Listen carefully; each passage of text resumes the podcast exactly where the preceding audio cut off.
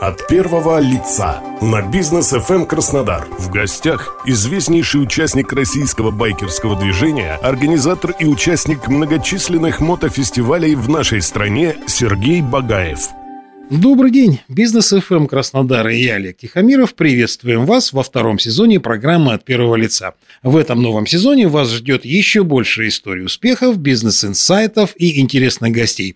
И сегодня такой гость уже у нас в студии. Представляю вам Сергея Багаева, видного участника российского байкерского движения, организатора и участника многочисленных мотофестивалей в нашей стране. Сергей, приветствую. Добрый день, добрый день всем. Сергей, у меня есть самый главный к тебе вопрос. Скажи, правда ли, что ты знаком лично с президентом Российской Федерации Владимиром Владимировичем Путиным? Да, был такой момент. Э, это было в Севастополе на мотофестивале, который проводит мотоклуб «Ночные волки» э, под горой Гасфорта была очень такая забавная ситуация. Ну, в общем, Владимир Владимирович назвал меня шутником. Ты, видимо, пошутил при нем как-то, да? Да, я пошутил.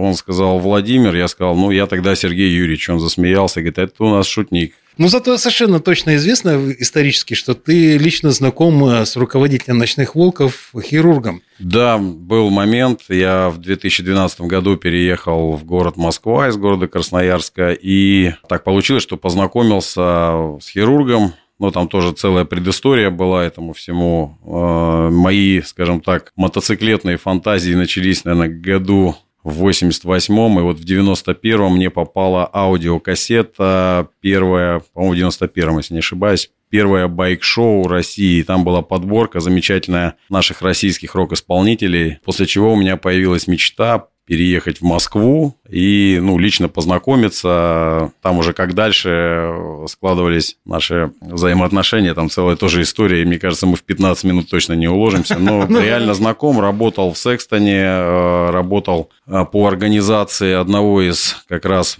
назовем это предреволюционных байк-шоу 2013 года, соответственно, был ведущим этого грандиозного события с численностью, я, честно говоря, не знаю, там, по-моему, 1100 точно было, может, и 200 даже, mm-hmm. честно говоря, не знаю. Это, наверное, одно, не наверное, это точно самый грандиозный мотофестиваль э, в организации, в которой я принимал участие и, соответственно, который я вел. Скажи, пожалуйста, вот сейчас таких уже грандиозных фестивалей, по-моему, нет. Это что, значит, что как-то на убыль пошло байкерское движение или просто люди начали чем-то еще заниматься? Ну, насколько я знаю, в Севастополе так и проводится э, байк-шоу традиционно. По-моему, если я не ошибаюсь, даже два раза мероприятие проходит. Оно было в этом году. Уж масштабы его я точно не могу сказать, потому как не был. А, хорошо, тогда расскажи о тех фестивалях, мероприятиях, на которых ты был, ну, за последний год, скажем. Я знаю, что ты очень много ездил. Да, честно говоря, тут э, ни для кого не секрет, что пандемия выкосила вообще весь мир шоу-бизнеса практически, ну, перевело его в какой-то удаленный формат. Мотофестивали только-только оживают. В этом году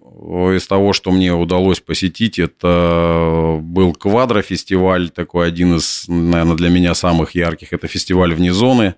Ну, а посетить это ты так скромно говоришь. Я знаю, что ты один из ну, организаторов. Я, я организатор и, и ведущий, да, но это бессменный уже несколько лет. И та атмосфера, которую создаем мы вместе с проектом «Вне зоны», если кто не знает, это чудесный проект. Можно его загуглить и посмотреть то, что ребята делают. Ребята объехали весь мир на квадроциклах. Ребята снимают э, самые красивые места на планете Земля, вот, добираясь туда своим ходом. Вот. Что касаемо самого мероприятия, мероприятие немногочисленное, но очень семейное. Ну, опять же, если кому интересно, наберите проект «Вне зоны» или фестиваль «Вне зоны», посмотрите, как это все проходит. Что касаемо мотофестивалей, самых ярких и массовых вообще за последнее время. Но для меня это, наверное, а, были фестивали, организованные мотоклубом «Гаргулии», город Воронеж. Это всегда очень интересно, это костюмировано и это тематически. То есть они выбирают тематику, допустим, угу. профессии или там, звери, и все люди приезжают в костюмах в самодельных, и главный приз за костюм – это хороший новый мотоцикл. Там еще был ты на одном из э, мероприятий прямо в Краснодарском крае. В Краснодарском крае два года подряд мы проводим спортивное мероприятие, называется она «Поворот не туда». Это мероприятие носит эндуро характер, это те, кто понимает, ну, это очень близко к мотокроссу, но и, опять же, также далеко. Техника немножечко похожа внешне. Мероприятие очень ну, на мой взгляд, состоявшееся, несмотря на то, что оно проходит всего лишь второй год. Э, ребята вложили очень много сил, нашли поддержку Кущевского района, там и мэрия помогает, и спонсоры появились хорошие. Что касаемо развития вообще в целом эндуро-движения, это то движение, которое сейчас в России, наверное, более массовое, чем вот то мотодвижение, или, как мы говорим, байкерское движение, которое когда-то там зарождалось в нашей стране в конце 80-х, начало 90-х. Сейчас э, техники эндуро стало столько, что иной раз даже кажется, что больше автомобилей от первого лица на бизнес FM Краснодар. В гостях известнейший участник российского байкерского движения, организатор и участник многочисленных мотофестивалей в нашей стране Сергей Багаев.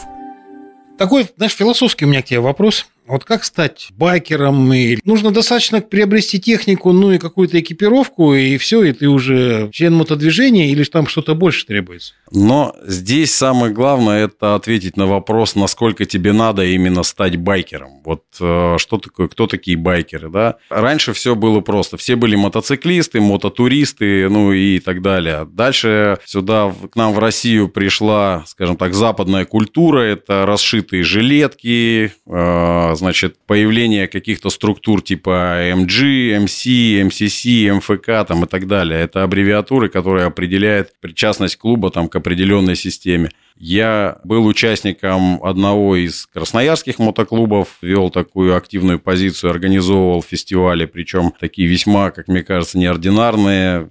Я смешивал джаз и мото и делал фестиваль который назывался Bike Fest, если кто-то знает. Но э, я для себя, допустим, четко могу сказать, что да, то, что, то, что я прошел, хотел бы я вернуться именно в байкерскую, вот в эту, хотел бы я вернуться, да, в байкерскую тусовку или нет. Э, ну, я, в общем-то, общаюсь практически со всеми, с кем я общался. У меня много друзей, которые носят различные жилетки. Сам я принадлежу, как говорится, фрирайдерам, людям свободным на мотоцикле, скажем так, мототуристам. Но с удовольствием со всеми общаюсь. Надо ли это кому-то, ну, наверное, наверное, надо. Это сейчас я смотрю молодежь, там тоже активно обшивается какими-то цветами выдуманными. А, кто-то берет э, франшизу с Запада и нашивает на себя, но их уже все меньше и меньше. Как правило, ну, у нас тут появляются какие-то скифские названия, какие-то славянские названия, это ну, попадаются мне. Мотоклубы – это э, место, где получаешь поддержку, но и в то же время от тебя очень много чего требуется. Есть клубы, в которых есть дисциплина, и, и в них во всех есть иерархия определенная. Я не могу сказать, что это все плохо, просто э, сколько людей, столько мнений, часто разногласия. Вот на моем веку с десяток мотоклубов практически поменяли свой численный состав, и люди, которые вышли, часть ушли в другие мотоклубы, часть э, вообще навсегда сняли жилетки и просто катаются. Но тут я еще раз повторю, очень важно ответить на вопрос, насколько тебе нужно быть э, байкером и причастным к этому именно байкерскому движению. Если ты хочешь э, каким-то образом самовыразиться, купи себе хороший мотоцикл, чтобы он отвечал твоим требованиям, Э, обозначить, что ты хочешь на нем делать. То есть, если ты хочешь прыгать на трамплинах, это одно, если ты хочешь далеко путешествовать, это другое, если ты хочешь двигаться по городу пафосно, красиво, это третье, ну и так далее. То есть, я для себя, допустим, пройдя э, два десятка мотоциклов различных, я для себя выбрал в Краснодаре макси-скутер, который решает абсолютно все мои задачи, несмотря на то, что там он недорогой, он простой, он потертый, и те мотоциклы, которые у меня были стоимостью там по полтора, по два миллиона, они не отвечают на сегодняшний день возможностям движения в Краснодаре, в, ну, в краснодарском трафике, к сожалению. Ну, то есть здесь очень важно еще понять, зачем тебе это транспортное средство. То есть ездишь ли ты на нем каждый день, или ты там по выходным выезжаешь, по деревне проезжаешь из угла в угол? Ну, по сути, да. У меня есть э, ряд знакомых, у кого по несколько мотоциклов абсолютно разных есть такое понятие. У байкера должно быть три мотоцикла, да, и, ага. и у... А зачем три именно? Ну, вот кто-то катается по лесу, плюс он двигается по городу на чем-то, да, это уже второй мотоцикл, и третий, он куда-то ездит далеко, то есть кофрами комфортные, mm-hmm. с музыкой, там, типа Goldwing или там Harley Davidson Electroglide, ну и, и так далее. Но на самом деле мотоциклов может быть и больше, хотя говорят, что, сказать, филейная часть у нас одна, но вот хотелось бы иметь 3, 4, 5, 6 единиц. В моем бы гараже, если бы позволяли, как говорится, возможности гаража, стояла бы вся самая красивая техника, которая выпускается на сегодняшний день э, мотоконцернами по всему миру. Но в последнее время ты на Диане даже поездил. Да, был у меня Индиан, шикарный мотоцикл самый красивый из тех, которые только, ну, как мне кажется, в стоке выпускаются на сегодняшний день. Пожелание твое еще все-таки тем, кто хочет приобрести сейчас себе какой-то мотоцикл и почувствовать, так сказать, ветер дорог? Ну, друзья, могу сказать только одно. Путешествуйте, путешествуйте, меняйте машину, по крайней мере, на летний сезон на мотоцикл, двигайтесь по городу, вы будете тратить минимум времени, минимум денег на это и получать максимум удовольствия. Ну и самое главное, конечно же, берегите себя и помните, что ангел-хранитель не летает быстрее 110 км в час. Это был совет Сергея Багаева, видного участника российского байкерского движения, организатора и участника многочисленных мотофестивалей в нашей стране. Сергей, большое спасибо. У микрофона был Олег Тихомиров. Всего вам доброго.